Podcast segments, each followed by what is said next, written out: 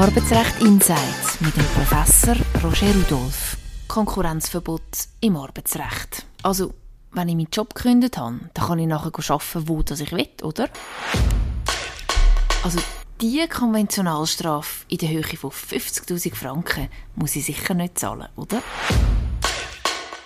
Also, beim Konkurrent auf der anderen Seite der Stadt kann ich schon einen neuen Job annehmen, oder? Die Antwort auf alle diese Fragen ist, es kommt darauf an.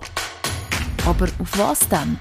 Der Professor Roger Rudolph von der Universität Zürich, der weiß es. Das Bundesgericht hat vor erst kurzer Zeit entschieden, dass das Konkurrenzverbot, wo in sachlicher Hinsicht oder örtlich oder zeitlich nicht umrissen ist, also wenn es dort keine Formulierung hat und das auch nicht durch Auslegung ermittelt werden dass so ein Konkurrenzverbot nicht einfach nur reduziert wird, sondern dass es ganz nichtig ist. Und das ist doch ein wesentlicher Entscheid, wo doch das eine oder andere Konkurrenzverbot, wie man es in der Praxis sieht, wird zu Fall bringen. Konkurrenzverbot im Arbeitsrecht. Wie formuliert man ein gültiges Konkurrenzverbot?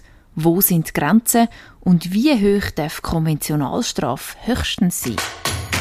Antwort auf diese Fragen gibt es im Podcast Arbeitsrecht Insight zum Thema Konkurrenzverbot.